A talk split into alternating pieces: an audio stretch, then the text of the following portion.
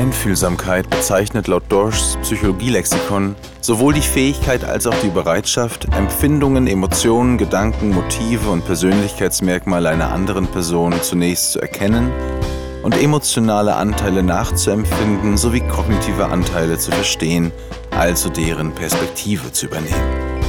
Und letztlich dieses Verständnis in passenden Verhaltensreaktionen auszudrücken. Dieses durchaus herausfordernde Unterfangen verlangt neben beidseitiger Bereitschaft und ausgeprägten interaktionalen Fertigkeiten auch passende Situationsbedingungen wie zum Beispiel interpersonelle Ähnlichkeit oder gute, ausgeglichene Stimmung.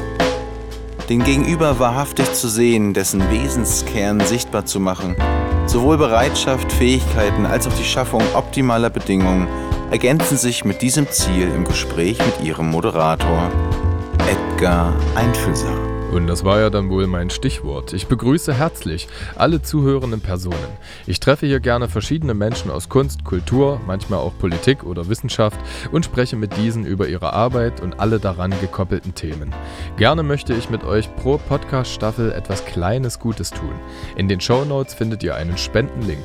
Am Ende jeder Staffel überweise ich die durch euch zusammengekommenen Gelder und einen Betrag, den ich selber spende, zu 100% an ein gezieltes Projekt innerhalb eines Vereins Vereins oder einer G GmbH.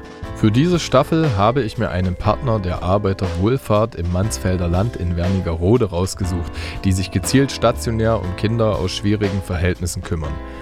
Wenn ihr möchtet, könnt ihr gern mal in Folge 4 reinhören. Dort findet ihr am Ende der Folge ein kurzes Interview mit der Einrichtungsleiterin, die die Einrichtung vorstellt und in der wir eine kleine Vorschau ermöglichen, was wir mit den Spendengeldern machen können. Vielen Dank für eure Unterstützung in einer dieser Form oder auch einfach nur für eure geschätzte Aufmerksamkeit. Gerne könnt ihr auch so gut sein und mir auf Instagram als Edgar Einfühlsam folgen oder bei Spotify, Apple und so weiter eine gute Bewertung in Form von 5 Sternen dalassen. Folge 4. Zu Gast Megalo. Der Rapper aus Berlin-Moabit mit niederländisch-nigerianischen Wurzeln verkörpert für mich die perfekte Symbiose aus Technik, Eloquenz, Gefühl und Energie. Ich durfte mich bereits zum zweiten Mal mit ihm auf der 10 Jahre Salty Sounds Jam in Halle Saale unterhalten. Abseits anteiliger Detailfragen zu seinem letzten Album Drei Kreuze war es sehr erfrischend, sich in dem Thema Familie zu verlieren. Neben Kraft und Erdung, die ein Zuhause in Form von Menschen mit sich bringen kann, steht auch das intergenerative Lernen und Verstehen im Kontext der Erziehung eigener Kinder, was sich als zentrales Thema der Folge rauskristallisiert hat.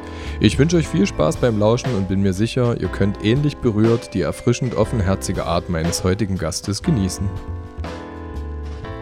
Ja, meine lieben Freunde, und es ist wirklich passiert. Ich sitze hier zum zweiten in meinem Mal in meinem Leben das Privileg genießend neben Megalo. Grüße.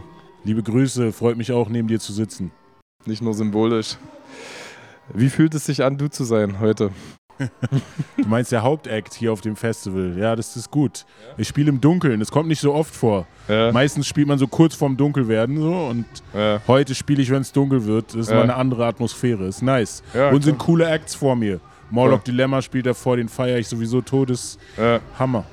Voll. Du hast generell eine hohe Affinität für ganz unterschiedliche Arten von Künstlern, oder? Also das stimmt. Ja. ja, das ist für mich ganz schwer, mich festzulegen. So auch selber mit dem eigenen Schaffen so in eine Schublade reinzupassen, ist sehr schwierig, weil das einfach auch von meinem eigenen Konsumverhalten, die Sachen, die ich mag, die Musik, das ist alles wirklich, wie du ja. gerade gesagt hast, sehr unterschiedlich. Ja. Vom härtesten realen Underground-Rap bis hin zum äh, zärtlichsten Afrobeat-Vibe. Ja, voll.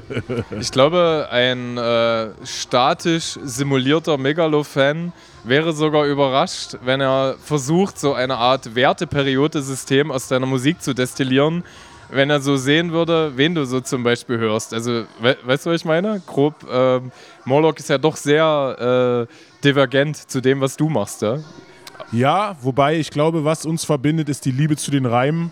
Ja. Das auf jeden Fall so. Ich bin ein richtiger Nerd, was das angeht. So, das merkt man nicht mehr unbedingt in jedem Song, in jedem Lied, weil ich das auch für mich irgendwie gelernt habe, dass es den Leuten da draußen nicht unbedingt darauf ankommt und ich vielleicht auch mehr Geschichten erzählen kann, ja. wenn ich mich nicht immer darauf begrenze, aber die echten Fans wissen und immer wenn es um Hip-Hop geht, so, dann lasse ich mich da auf jeden Fall nicht lumpen. Wenn die Competition ansteht und die Messlatte hoch liegt, dann wird da drüber gesprungen. Ja, mega.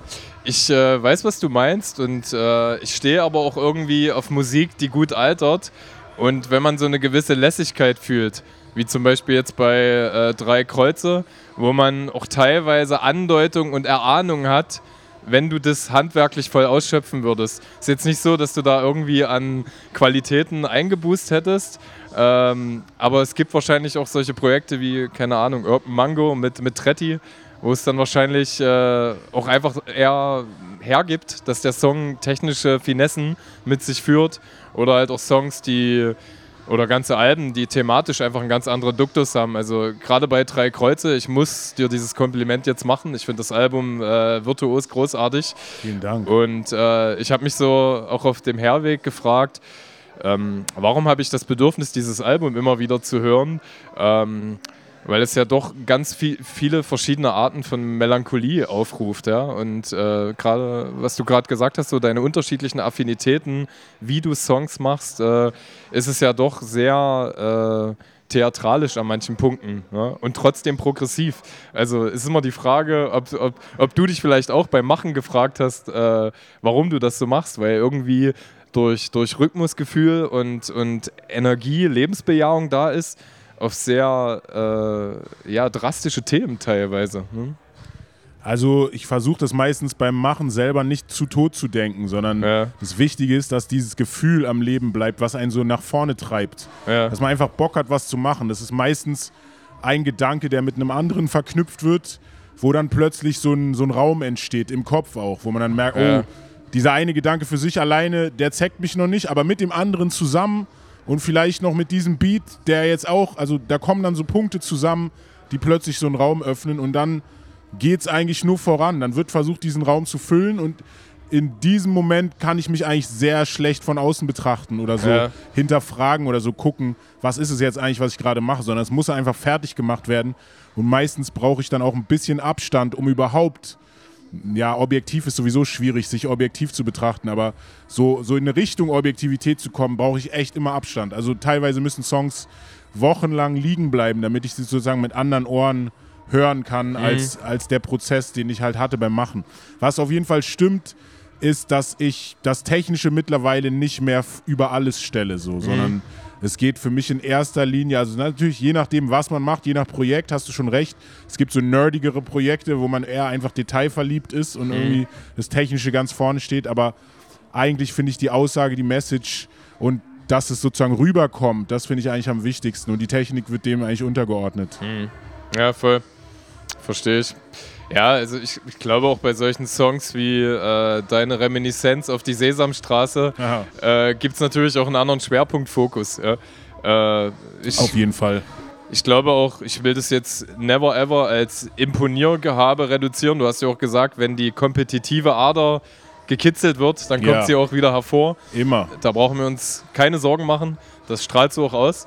Ähm, äh, aber so, so ein Song resümiert ja mutmaßlich aus einer ganz anderen Art Ambition. Und ich finde das auch super, weil es gar nicht auch so viel Referenz oder anteilig Referenz wahrscheinlich auch auf deine eigene Vaterschaft nimmt, aber auch so ein bisschen interagiert mit der Grundsatzschwierigkeit, dass wir eine von weißen alten Männern gefühlt geführte Welt haben, in der sich gar nicht zugestanden wird, Schwäche in den Raum zu senden in Form von Unwissenheit. Und denn kein Mensch, deswegen gefällt mir der Song auch so gut, denn kein Mensch ist halt perfekt. Wenn ich allein mein Familiengefüge zu Hause sondiere, ich lebe mit einer äh, wunderschönen fünfjährigen Tochter und äh, meiner Frau zusammen, dann schaffen wir das gar nicht anders, als uns zu ergänzen. Auf jeden Fall. Und das ist äh, runtergebrochen, müsste das auch eine pluralistische Gesellschaft tun. Da werde ich jetzt sehr utopisch, ne? aber ich mache es gerne größer und die Tatsache, dass ich auch lernen durfte, einfach zu fragen, meine Frau zu fragen, ja. wenn ich was nicht verstehe oder vielleicht auch jemand anderen zu fragen, wenn ich mich selbst nicht verstehe. Ähm, aber da muss man wirklich ganz viel Ego rausnehmen. Das stimmt. Und, äh, aber deswegen fand ich den Song so geil. Ist, ist, ist, sehe ich diese ganzen Multi-Ebenen nur oder ist das tatsächlich auch so ein also Frame in Frame in Frame, was ich so wahrnehme bei dem Kunst Track. ist auf jeden Fall immer größer als der Künstler. so, also es kann natürlich immer unendlich viel reininterpretiert werden, was ja. teilweise stimmt, teilweise nicht. Aber grundsätzlich hast du schon recht, dass das ja auch ein utopischer Gedanke dabei ist, natürlich. Und es auch naiv ist, sich da hinzustellen und einfach zu fragen und zu sagen, hey, was sind eigentlich grundsätzliche Sachen? Das Thema der Sesamstraße ist halt explizit für Kinder und in der Sendung werden ja auch irgendwie für jüngere Kinder schon Inhalte und Wissen vermittelt. Und ja. das habe ich sozusagen dann als, ja, wenn du willst, trojanisches Pferd genommen, um, um einfach Fragen zu stellen, die auch unbequem sind, so, ja. die halt im Endeffekt eigentlich aus Kindersicht gestellt sind irgendwo, aber komplexe Fragen bzw. komplexe Antworten haben, die von Erwachsenen irgendwo beantwortet werden müssen. So. Mhm. Und ja, also da ging es dann natürlich auch weniger darum, dass da ein Triple, Vierfach, Quadruple-Reim dabei ist, ja. sondern dass diese Fragen einfach rüberkommen, dass sie so einfach wie möglich sind und eben, ja, pathetisch gesagt ins Herz treffen. Ja, voll. Kannst du dich noch erinnern zur letzten Bundestagswahl? Hat Late Night Berlin so ein Format gemacht, wo sie alle drei KanzlerkandidatInnen, Armin Laschet, Annalena Baerbock und äh, Olaf Scholz von Kindern befragen lassen haben. Ja, stimmt. Und äh, das waren auch sehr äh, direkte Fragen, einfach formulierte Fragen, kind, kindgerecht halt. Ja. Äh, und ich finde das super bei Kindern. Ich habe das ja auch äh, gerade als verbal-ästhetischer Passionist. Äh, Geiler Begriff. Bin, bin ich schon oft in die Situation gekommen, auch meiner Tochter gegenüber, dass sie einfach zu mir sagt, äh, Papa, kannst du das mal so erklären, dass ich es verstehe? ja, und ist gar nicht so einfach. Nee, und so herzhaft entwaffnend. Und ich glaube, daran merkt man auch selber, dass man, äh, dass Dinge manchmal gut klingen, äh, aber den Kern eigentlich nicht treffen. Und deswegen Simplifizierung, Technik und Co., ja. das ist für mich, sorry, ja, du hast gesagt, ich interpretiere das natürlich alles rein. Nee, das stimmt schon auch. Auf jeden Fall versucht es zu sim. Und da kann eigentlich auch die ganze Gesellschaft, beziehungsweise vor allem die Behördensprache, könnte da sich eine Scheibe, eine dicke Scheibe von abschneiden. Ja, oder? Behördensprache ist eine Katastrophe, ist eigentlich eine richtige Zumutung ja. für die Menschen, die da sozusagen dann, äh, ja, äh, damit zu tun haben oder das so ausbaden müssen. Total, ja. Das ist super. Also ich habe, äh, wir hatten mal zu Hause so einen Rentenbescheid, ja. also von irgendeiner Rentenkasse. Und meine Frau hat ihm so hinterher telefoniert, weil die hat nicht verstanden, nee. was, was ihr dort gesagt werden genau. soll. Und äh, sie hatte, glaube ich, drei oder vier Leute im, in der Warteschleife, die ihr es auch nicht erklären konnten. Und hat sich, sie hat sich den, das Spiel halt einfach mal gegönnt. Sehr gut. Und war nach einer Stunde und zehn Minuten bei irgendeinem Mitarbeiter, der ihr das runterbrechen konnte. Und Stunde 10 muss man da selber investieren, ja. Oder? Ja. Finanzamt finde ich genauso geil. Absolut. Alle Behörden, also die nehmen ja. sich da nichts. Ne? Das ist alles irgendwie juristisch hochkomplizierte ja. Fachsprache. Total. Und also das, wer soll daraus schlau werden? Warum macht man das? Ja. um den, ja, um also den Kunden zu verwirren, beziehungsweise den Adressaten. Für mich sind das so ja, Büro föderalistische Euphemismen. ja. Also, was anderes hat das ja eigentlich nicht. Also, du musst ja eine Professur zu legitimieren, äh, muss ja irgendwie stattfinden. Ansonsten bist du ja dann auch nur jemand, der eine ganz einfache, kapitalistisch gewaltvoll formulierte Botschaft direkt benennt. Ja. Da fehlt vielleicht auch der Mut dazu dann. Total, ja. Warum ist auf äh, drei Kreuze immer wiederkehrend dein Spürsinn für dein potenziell eigenes Ableben so äh, vorhanden? Welche das hast du gut, das hast du gut erkannt. Das nicht nur interpretiert. Okay, ja, ja. genau. Ja, fühl, da fühle ich mich jetzt nicht, als ob ich das Bernsteinzimmer gefunden hätte, ne? aber das ist äh, äh, ja Tatsache. Ne? Also ich habe, ich kenne das auch. Also es gibt viele äh, Lebensereignisse, die das manchmal spürbarer machen. Ja. Irgendwie. Aber Absolut. genau, ich frage mich halt, ich meine, gut, ich könnte es mir herleiten leiten oder reimen. Alles, was du thematisierst auf dem Album, äh, sind ja eben die weltschmerzlichen Themen, welche Menschen mit offenen Augen und Gefühlen gerade so äh, nicht ru in, in, Ruhe lassen. Ne? Ja. Äh, aber vielleicht hast du ja doch irgendwie eine individualisierte Anekdote. Also das eigene Ableben zu thematisieren, beziehungsweise die Auseinandersetzung mit dem Tod, regelmäßige Auseinandersetzung mit dem Tod, kam eigentlich, als mir das größte Geschenk des Lebens gemacht wurde, nämlich als mein Sohn zur Welt gekommen ist. Ab dem Moment war es dann einfach hat sich einfach mein Blick verändert. Also so jetzt nicht unbedingt schlagartig, aber so schleichend und unaufhaltsam. Weil einfach, ja, also ganz simpel erklärt, einfach aus der extremen Liebe zu dem Kind und diesem Beschützerinstinkt und man will halt einfach da sein können, immer solange das Kind einen braucht und dann plötzlich hält man halt am Leben fest und ist dann nicht unbedingt bereit loszulassen. So. Und damit kommen dann diese Ängste einher, natürlich. So, äh, also es geht auch weniger nur um das eigene Leben, das eigene Ableben nach dem Motto, sondern auch die Erkenntnis, letztendlich jemandem das Leben geschenkt zu haben, was natürlich auch nur eine gewisse Dauer halt hat. So. Also ja. quasi in dem Moment, wo du jemandem Leben schenkst, ihn auch gleichzeitig zum Tod verurteilt schon hast, so, weil es halt einfach der normale Lauf der Dinge ist. So. Die, diesen Zusammenhang, das hätte ich, hätte, hat mir niemand vorher erklärt und das hätte ich nicht gedacht, dass das so emotional so reinhaut. Total, ja. Kann ich absolut mit relaten. Also gerade diese Fragilität im Familiengebilde und auch die potenzielle ja. Möglichkeit, dass äh, sich die Lebensrealität, die das Kind formt und prägt, Liebe und, und äh, Geborgenheit gibt, äh, dass die von heute auf gleich wegbrechen kann, das äh, beunruhigt immens, zumal man weiß, also ich leider auch schon im erweiterten Umfeld sehen musste, wie das ist, wenn Elternteile wegbrechen äh, durch höhere Gewalten und zumal man halt auch weiß, in, welche, in welches System Kinder überführt werden. Und man ist. Äh, Ganz genau. Total. Und man, man ist halt in der Lage, so ein bisschen Drive zu nehmen, so ein bisschen Gegenimpulse zu senden zu einer sehr kalten und äh, gefühlslosen Gesellschaft.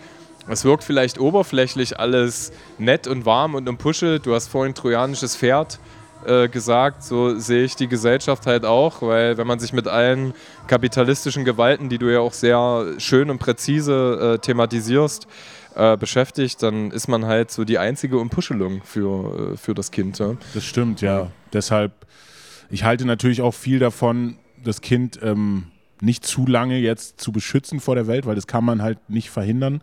Never. Aber trotzdem sozusagen, äh, ja, also diesen es muss halt so lang wie möglich einfach diese Möglichkeit des Rückzugs haben, dieses Schutzbereichs, den die Eltern halt bieten und sozusagen, dass es sich langsam an die Welt gewöhnen kann, dass es immer wieder rausgehen kann, aber auch wieder zurückkommen kann und, ja. und diesen Schutzbereich findet. So, ich glaube, das ist ganz wichtig für die Entwicklung.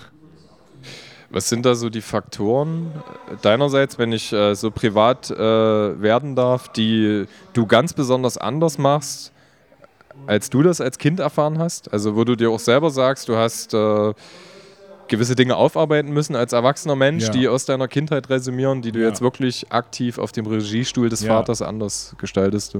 Was ich aktiv anders gestalte, also jetzt ohne meinen Eltern dazu nahe treten zu wollen, ich habe größten Respekt und Anerkennung für, für das, was sie geleistet haben, um mich zu erziehen und um ihren Kindern generell irgendwie ein gutes Leben zu ermöglichen.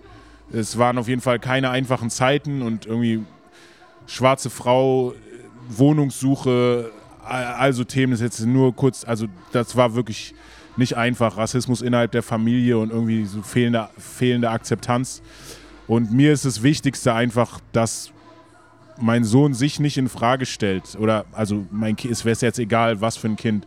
Ich habe halt einen Sohn, so, aber wenn es eine Tochter wäre, wäre es dasselbe. Dass sie einfach im besten Fall lernt, mit, also selbstbewusst, beziehungsweise mit sich selbst zufrieden zu sein. Und ich glaube, das kommt auch daraus, dass man das Kind nicht, also nicht leistungsorientiert liebt oder die Liebe so an Leistung knüpft, sondern ja, zumindest in den frühen Jahren einfach es schafft, egal was das Kind macht, ist halt irgendwie feierbar. So, und so sehe ich das auch. Also es ist jetzt nicht mal irgendwas, was ich, wo ich mich hindrängen muss oder so, oder das ist irgendwie kein Programm von oben, sondern ich bin einfach sein größter Fan und will ihn das halt auch spüren lassen, dass er einfach, also Klar muss man auch meckern als Eltern und es gibt auch Grenzen, die gezeigt werden müssen, so, aber grundsätzlich möchte ich ihm nicht das Gefühl geben, dass das, was er macht, nicht gut genug ist oder dass. Ne, so. Ich hatte oft, bei mir war es sehr leistungsorientiert so, was natürlich auch aus einer Not heraus geboren war, eben. Meine Mutter, die, was sie halt alles an Aufwendungen bringen musste, um sozusagen auch äh, Bildung genießen zu können und überhaupt einfach in bessere Situationen zu kommen in ihrem eigenen Leben. Sie ist vom Bürgerkrieg geflüchtet und einfach Strukturen, die einfach sehr schwer zu überwinden waren. So. Und, und deshalb ist es klar, dass sie natürlich aus ihrer Lage heraus wollte sie mir die meisten Schlüssel an, oder Werkzeuge an die Hand geben und es war für sie eben Leistung, über Leistung und Qualität zu bestechen und dadurch seinen Platz zu bekommen. Und ich denke auch, dass es trotzdem wichtig ist, dass man was findet, wo man drin aufgehen kann und Leistung erbringen möchte. Aber ich glaube, dieser Zwang und das, das Pushen einfach nur stumpf hin zu Leistung, egal was, dass es schon auch Schäden hinterlassen kann so und ähm, das möchte ich bei meinem Sohn nicht. Absolut.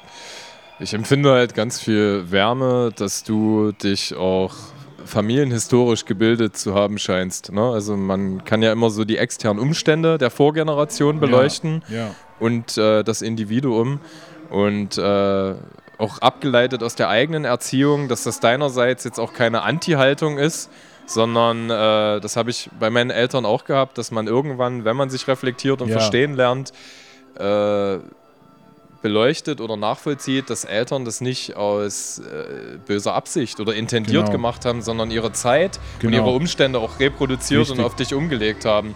Und das ist eher, viele verstricken sich da auch so, jetzt gerade in so einem generalisierten Boomer-Hass, ähm, der auch anteilig legitimiert Klar, ist, ne? alles klar. gut, ne?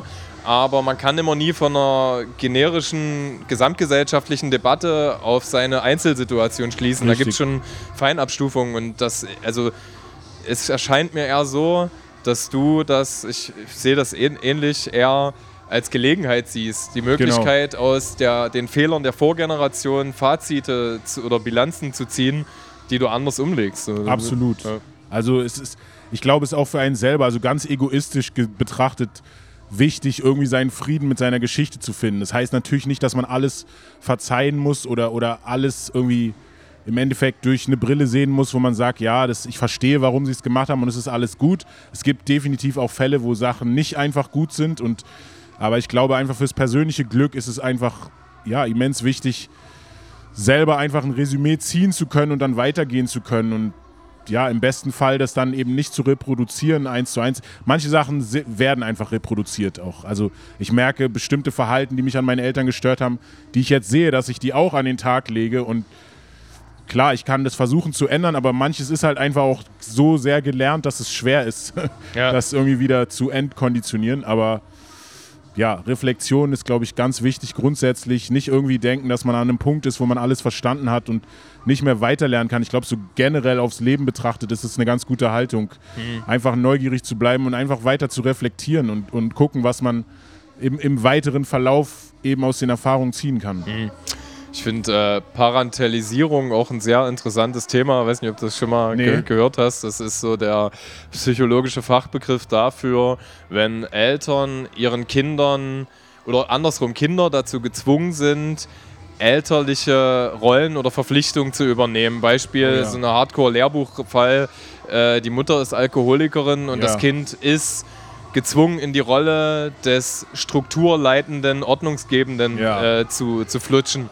Und das kann natürlich auch in Mikroparametern passieren, das, was du gerade gemeint hast, doch dem Kind auch Grenzen oder Leitplanken aufzuweisen, Ja. implizieren, dass du leider Gottes in eine Elternrolle gehen musst. Ich habe das gesehen, als ich Ja. meinem Kind noch versucht habe zu erklären, warum ich das tue.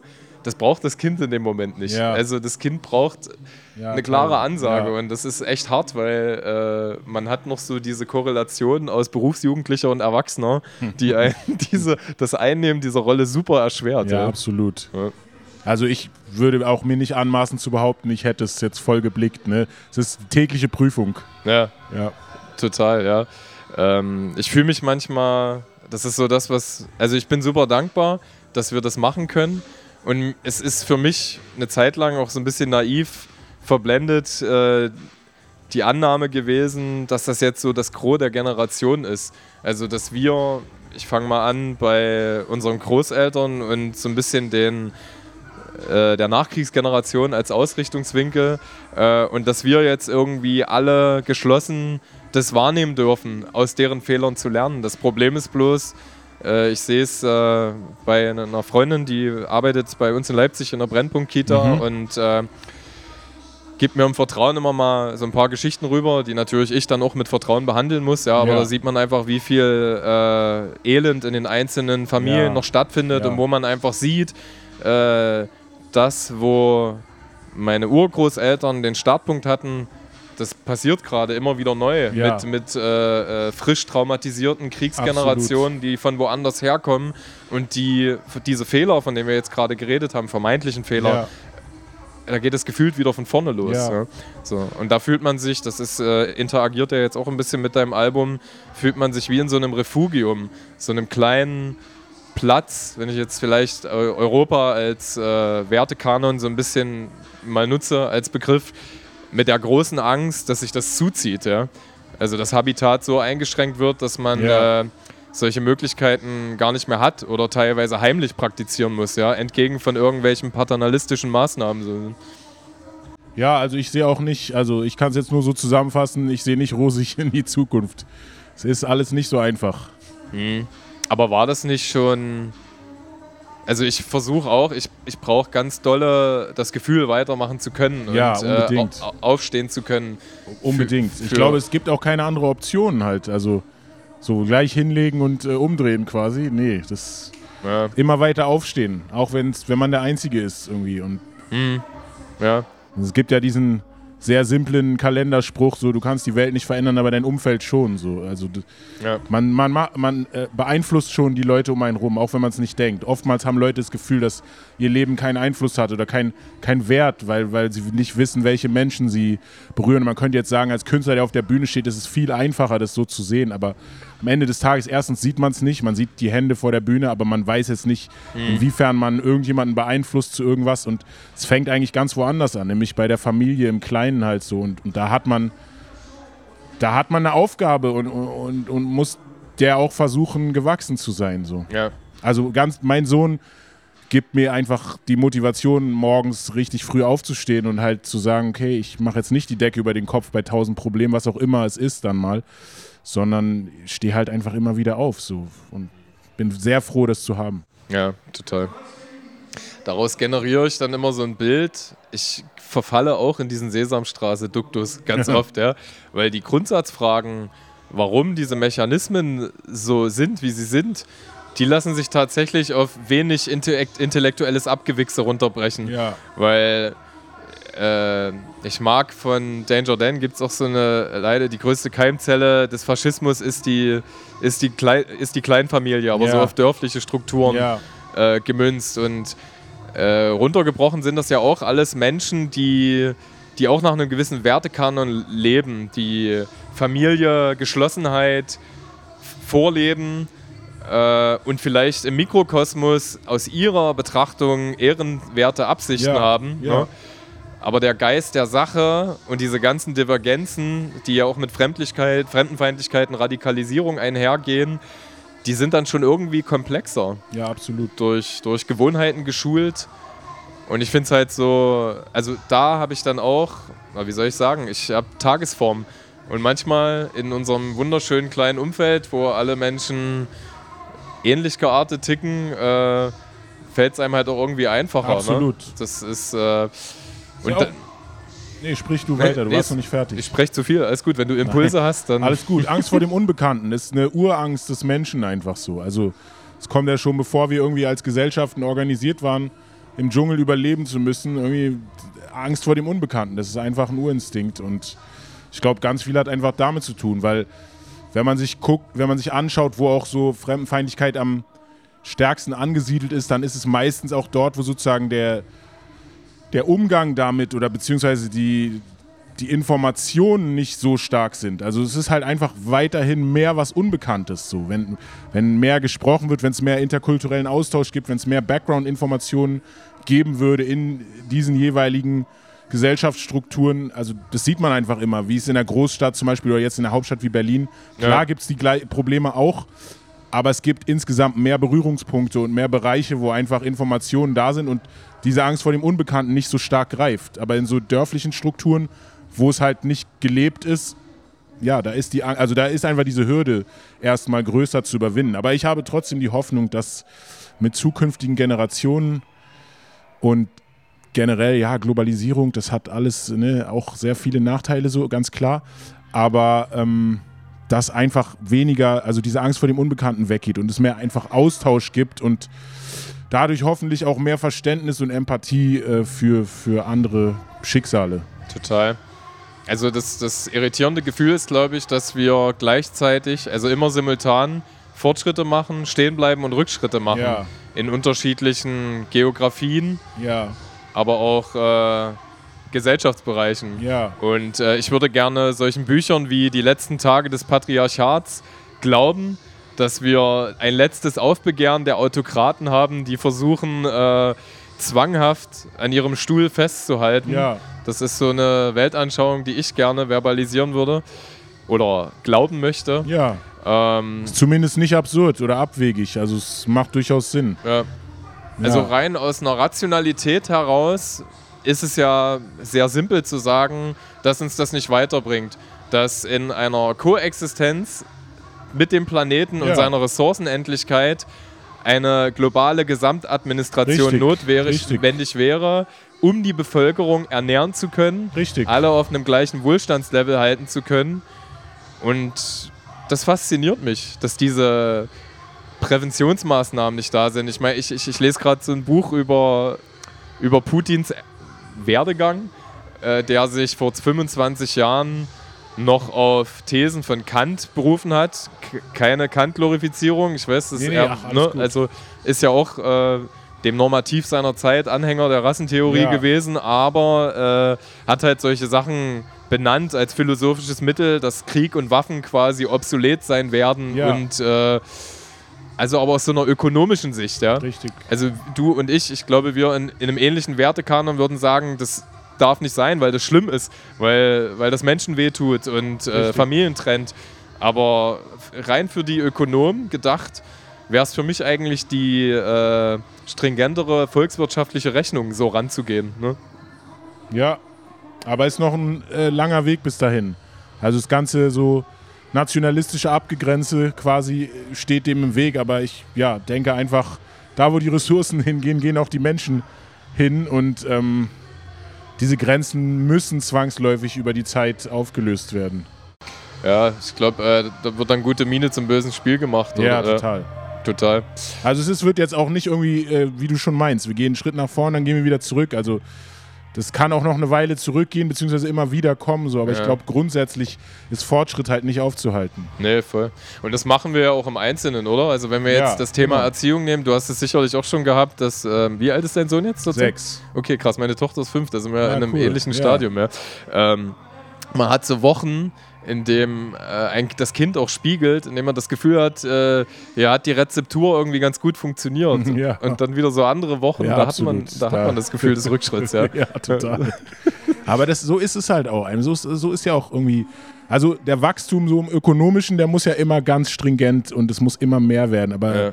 in der Natur ist es halt nicht unbedingt so. Es wird nicht einfach nur immer größer und breiter, sondern es wird auch manchmal geht es halt seitlich und schräg und irgendwie wie so ein Baum wächst auch so. Ja. Und so ist es irgendwie auch. Also ich glaube, das Wichtigste ist, dass wir da einfach nicht eine zu klare, abgegrenzte Vorstellung haben, sondern einfach Raum lassen fürs Leben und, und das Unerwartete, was halt einfach passiert und bereit sind auch darauf einzugehen und uns sozusagen äh, ja, flexibel einzustellen. Ja, ja, total.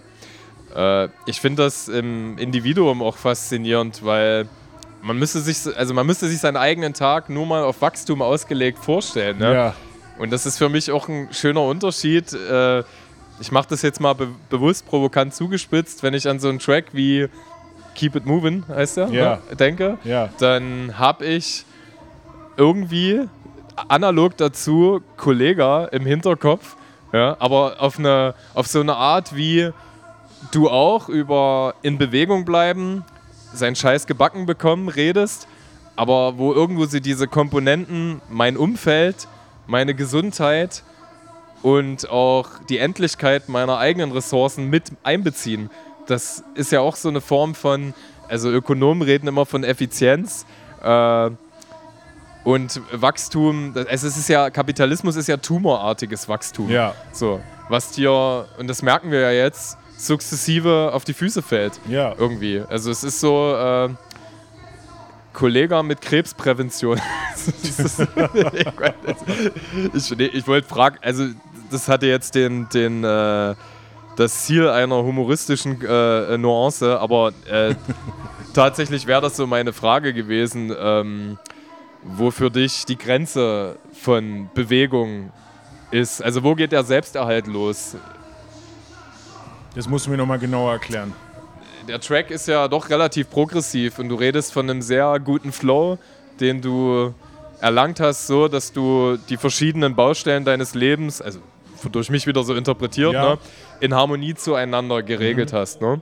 Und äh, da interessiert mich einfach irgendwo die Grenze, weil du würdest ja nicht in Bewegung bleiben, und in der Leistungsorientierung, wenn andere Lebensfaktoren damit nicht harmonieren würden. Ne? Ja, also genau, ich glaube, reine Harmonie, so dieser Nirvana-Zustand, der ist ja nicht in Bewegung unbedingt, sondern ist ja. eher in sich ruhend. Ja. Und Bewegung, da ist auch immer Reibung dabei und einfach ein Vorwärts kommen wollen, nicht zu bequem in seiner derzeitigen Position sein. Ja. Ja, also ich weiß halt natürlich nicht, wie es für jemanden ist, der zum Beispiel Multimilliardär ist und ausgesorgt hat und wo irgendwie die Strukturen um ihn herum so funktionieren, dass er nicht muss, ja. sondern nur noch, nur noch möchte. Ja. Das kenne ich halt nicht, weil ich muss immer noch so. Es ist ja. nicht nur ein Möchten. Und ja, aber ich denke halt einfach für das Innere, weil das Innere ist irgendwie der Motor des Ganzen und die innere Gesundheit, ich meine, das sind halt, das sind die Ressourcen, weil wenn das nicht mehr da ist, so dann bringt einem auch alles andere nichts, irgendwie äußere Ressourcen und damit das sozusagen so lang wie möglich funktioniert, glaube ich, ist ein Stück weit Harmonie einfach sehr hilfreich. So. Ja. Das ist aber auch ja kein finaler Zustand, sondern das ist ja auch irgendwie so ein, so ein Bestreben eher und ja. auf dem Weg dahin gibt es viel Reibung, es gibt ganz viel Disharmonie und ja. Aber so ist das Leben. Und ich glaube, für mich ist, ich akzeptiere immer mehr, je älter ich werde, dass es nicht diesen idealen Zustand gibt, den ich jage. Ich werde ihn nicht erreichen, sondern es sind Momente und, und dann gehen die auch wieder vorbei und dieses Bestreben bleibt. Ja. Und am Ende des Tages Dankbarkeit und den Moment erkennen zu können, auch wo es halt vielleicht mal gerade harmonisch ist und das dann einfach genießen zu können. Ich glaube, das ist irgendwie wichtig. So, ich bin jemand, der sehr lange einfach immer irgendwo hingestrebt hat und das nie bekommen hat. So, ja. weil, weil mein Ideal auch vielleicht zu hoch war oder die Messlatte einfach. Und ähm, ja, ich glaube, das ist einfach kein gesunder Lebensstil in dem Sinne, weil man dann einfach das Hier und Jetzt vergisst ja. und einfach die Geschenke, die man teilweise schon hat, wenn man einfach nur den Perspektivwechsel hinkriegt. Ja. Ja, total. Gefällt mir. Äh, finaler Zustand finde ich halt auch geil, ne? Also dieses Akzeptieren lernen, dass kein Zustand final ist genau. und dass deine externen Faktoren auch äh, ja, internalisierend immer wieder wirken werden. Also du dich Absolut. eh neu ausrichten äh, müsstest und zur Differenzierung des stereotypischen Milliardärs. Äh, wir haben ja nicht umsonst auch Milio Mil Millionärssöhnchen, die sich schon ja. vor Züge geworfen haben. Ja, genau. Ähm, Zufriedenheit ist halt was, was durch Geld schwer herstellbar ist. Ganz nach der Maxime, äh, kein Geld macht unglücklich, aber Geld macht nicht glücklich. so, ja. Und äh, Gut gesagt. Daran, daran ausgerichtet ist dieses, nennen wir es vielleicht komplementative, äh, eben was, was man, also es gibt keine Gleichung dafür, keine mhm. Definition per se, sondern das hat mir gefallen, wie du das formuliert hast, die Signalbereitschaft, es immer wieder neu auf den Prüfstand zu stellen. Ja. Ja. ja. Einfach nicht aufhören zu lernen am Ende des ja. Tages. Wenn ich äh, nicht wüsste, dass Glorifizierung und Personalkult äh, gefährlich, mit Vorsicht genie zu genießen ist, würde ich das fast schon gerne Messias-artig genießen.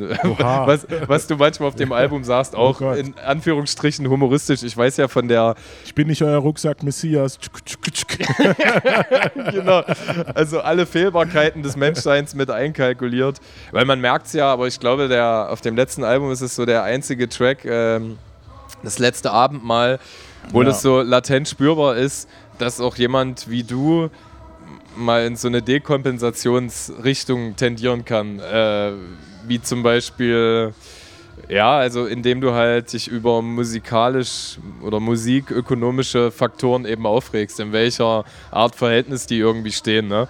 Ähm, obwohl ich weiß es nicht, weil das, also sind das so Unzufriedenheiten, die dich doch manchmal aktiv treiben, dann so einen Track auch mal ganz polemisch Absolut. in die Richtung zu prügeln? Das Absolut, also das ist halt, also der, gerade der Track Abendmahl spricht ja darüber, wie die ungerechte Verteilung letztendlich in, in der Musikindustrie und das ist halt ja gelebt von mir. Also ja. der Unterschied zwischen dem Ideal, den Vertrag unterschrieben zu haben, irgendwie so, so in einem guten Hip-Hop-Haus angekommen gewesen zu sein und irgendwie eine Karriere bekommen zu haben, aber gleichzeitig dann einfach auch dann der Rückblick nach Jahren auf ja, vertragliche, wie soll ich sagen, ja, schon Ungerechtigkeiten auch. Und mhm. man steckt halt enorm viel Arbeit rein. Ich meine, jeder, der arbeitet und nicht ausgesorgt hat, wenn man so will, kennt es. Und ich will jetzt nicht so tun, als ob mein Schicksal härter ist so.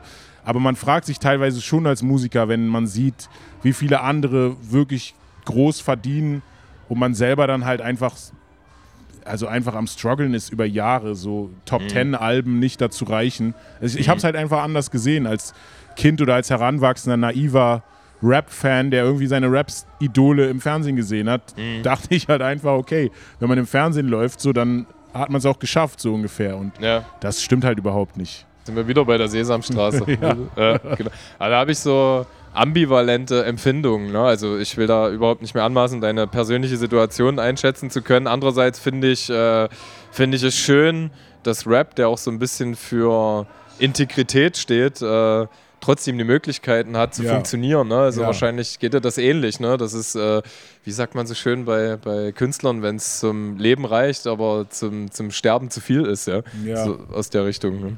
Ja, also ich kann jetzt wirklich noch zum, zum Leben reicht. Also ich fühle mich gesegnet in der Position, über Jahre jetzt live spielen zu können und Publikum erreichen zu können, weil das sind also rein wirtschaftlich gesehen die Haupteinnahmequellen bis jetzt. Deshalb ja. habe ich ja über die Streams geredet, weil das eben nicht reicht, um weiterhin sozusagen die Ressourcen zu haben, Künstler sein zu können, Musik, sondern ja. es ist schon ganz klar das Live-Geschäft.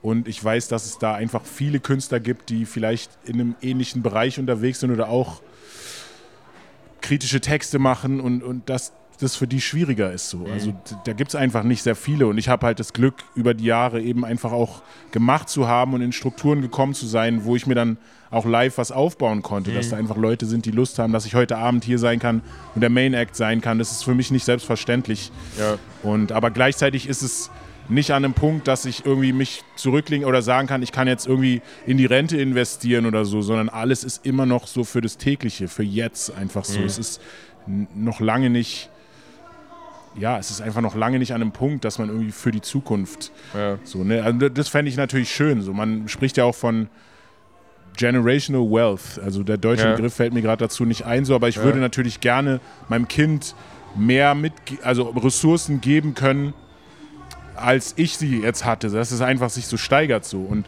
das ist nicht selbstverständlich. Und das ist auch nicht selbstverständlich, wenn man jetzt die Aufmerksamkeit hat als Künstler, dass man das alles monetär ummünzen kann. Ja. Das ist nicht so. Total. Möglicherweise hast du ähnliche, ähnliche Zahlen, wie es äh, die Beginner in den 90er hatten, aber halt andere Deals, ne, aufgrund des Musikmarktes, ja. Ja. ja, ich meine, Streaming, ne, für einen Stream gibt es 0,3 Cent. So, mhm. das ist halt einfach. Ja. Also es, es, hat sich verändert so, ne? Und natürlich, es wird sich auch weiter anpassen und ich hoffe mal, dass gewisse Ungerechtigkeiten und Machtstrukturen in diesem Streaming-Geschäft, dass sich das auch mit der Zeit ein bisschen einpendeln wird, dass mhm. es da mhm. mehr für den Künstler geben wird. Aber ja, das ist, wie du schon sagst, generell das kapitalistische System ist halt nicht auf Gerechtigkeit angelegt. Ja, total. Spotify ist da so ein bisschen der Immobilienmogul der Musikindustrie.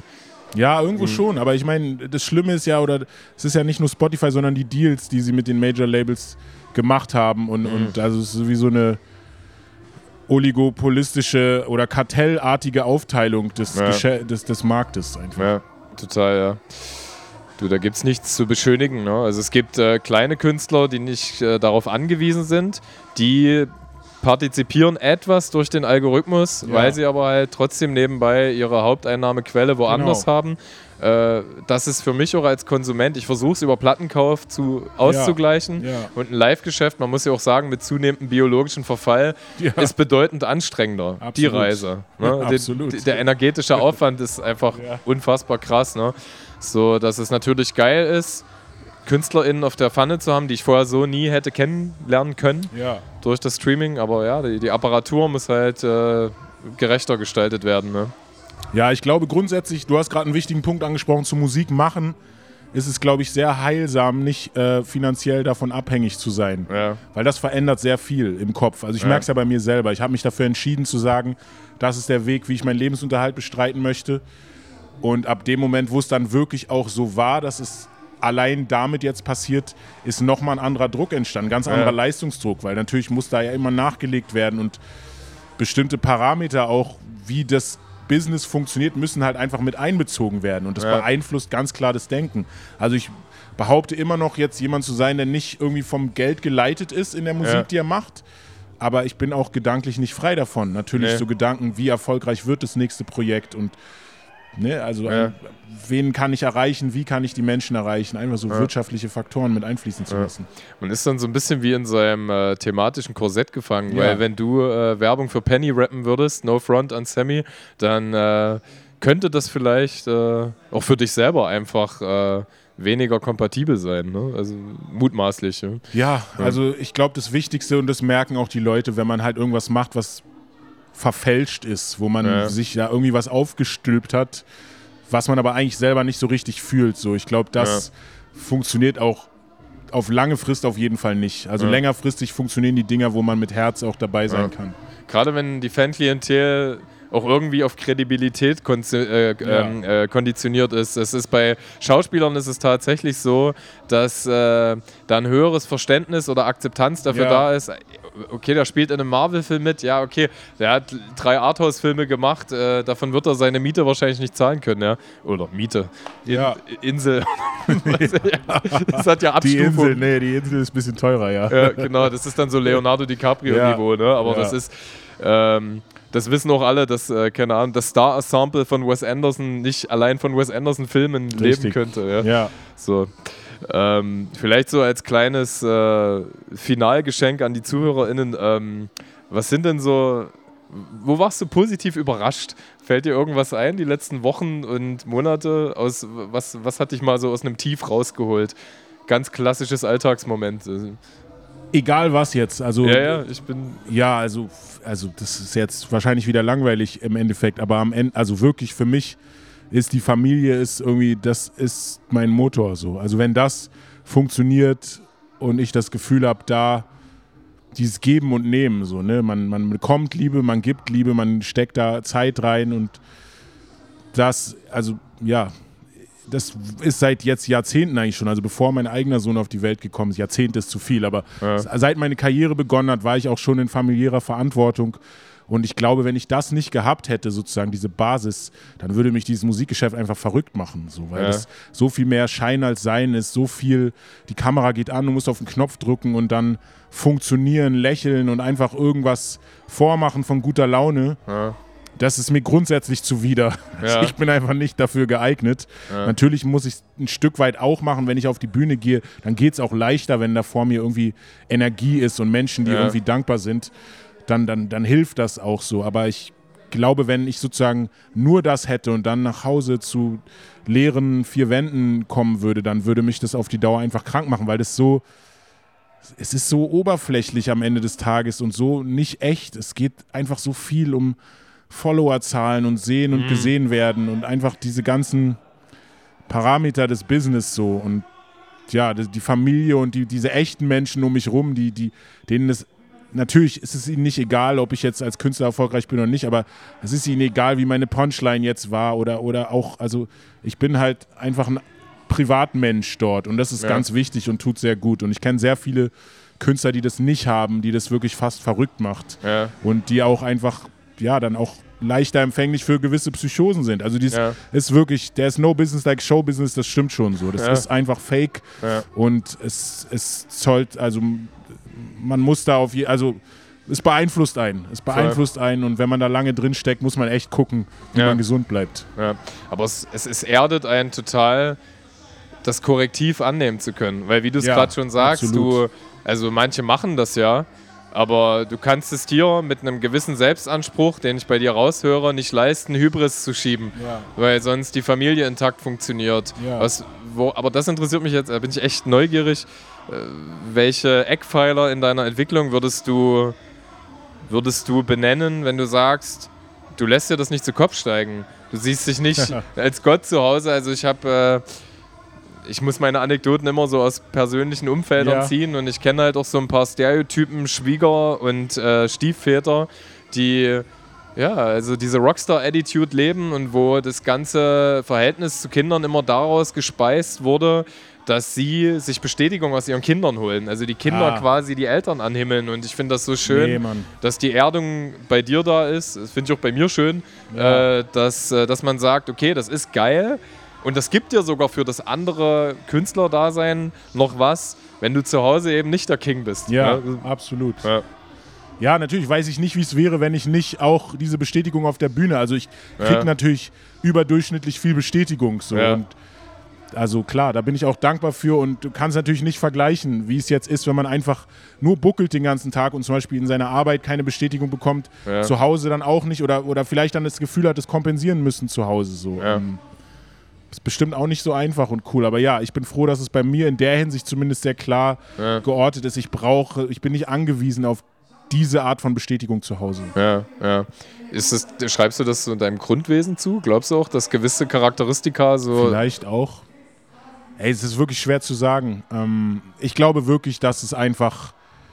Ich mache jetzt so lange schon Musik und es war schon immer so, selbst als ich jetzt irgendwie ein ganz kleiner Fisch war und jetzt im Untergrund irgendwie gar keine Käuferschaft hatte, waren immer Leute um mich rum, die dran geglaubt haben und die mir einfach Zuspruch gegeben haben. Und es fühlt sich einfach gut an, was zu machen, wo man also einfach für sich persönlich, man ist irgendwie auf dem Weg, der nicht in Frage gestellt wird oder, ja. oder zumindest, wenn er in Frage gestellt wird, doch trotzdem auch einfach die andere Seite hat, einfach ja. dieses Positive. Ja.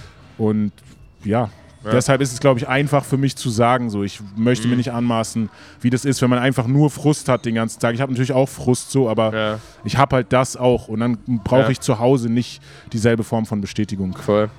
Seitdem du in Verantwortung für andere Menschen, kleinere Menschen äh, stehst, haben sich, dein, haben sich die Verhältnisse und deine Freundschaften verändert? Ja, auf jeden Fall. Freundschaften sind weniger geworden. So. Also ja. vor allem die oberflächlichen oder ja, eher flüchtigen Freundschaften sind eigentlich fast komplett weggegangen. So ja. ist einfach aus zeitlichen Gründen so. Ich ja. bin, habe einfach einen Fokus jetzt, einen anderen und ich bin eh, also jetzt gerade in dieser Saison, jetzt Sommer, bin ich am Wochenende halt eigentlich nie zu Hause, weil ich immer unterwegs bin und ja. dann fehlt mir das auch mehr und dann möchte ich dann lieber das bisschen Freizeit, was ich habe, dann auch mit der Familie nutzen und klar, da, da bricht halt was weg. So es ist mhm. leider sehr endlich und jeder Tag hat nur 24 Stunden und da muss man Abstriche machen. Aber man merkt bei gewissen Leuten auch, dass es, wo es mehr Klasse statt Masse ist. Ja. Ja, Leute, die man vielleicht zweimal im Jahr trifft. Ja, äh, absolut. Und es ähm, ist irgendwie schön zu spüren, bei anderen Menschen zu sehen, dass die vielleicht einen artverwandten Weg eingeschlagen haben und man, ja. ohne dass man sich abgesprochen hat, ja. über erweiterte Themen trotzdem Konsens bilden kann. Ne? Absolut. Ja, total, ja. Super. Ich möchte diese Zeit nochmal, wie eingangs beschrieben, als Privileg hervorheben und danke dir auf jeden Fall. Äh ich danke dir für das nette Gespräch und voll. auch die sehr pointierten Fragen und ähm, ja, Darstellung. Dankeschön. Ja, Dito, also super erfrischend einfach. Äh, wie offen, aber ja auch in deiner Musik, wie Verletzlichkeiten irgendwie auch gefühlt zu stärken werden deinerseits. Ist echt äh, ja, ist super. Ja. Dankeschön. Ich wünsche dir alles Gute. Das wünsche ich dir auch. Und alles Gute an die Hörer.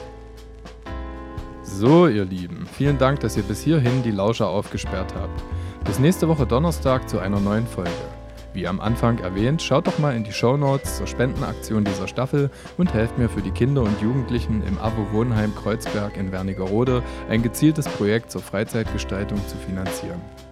Lieben Dank vorab für jeden Euro, den ihr fließen lasst.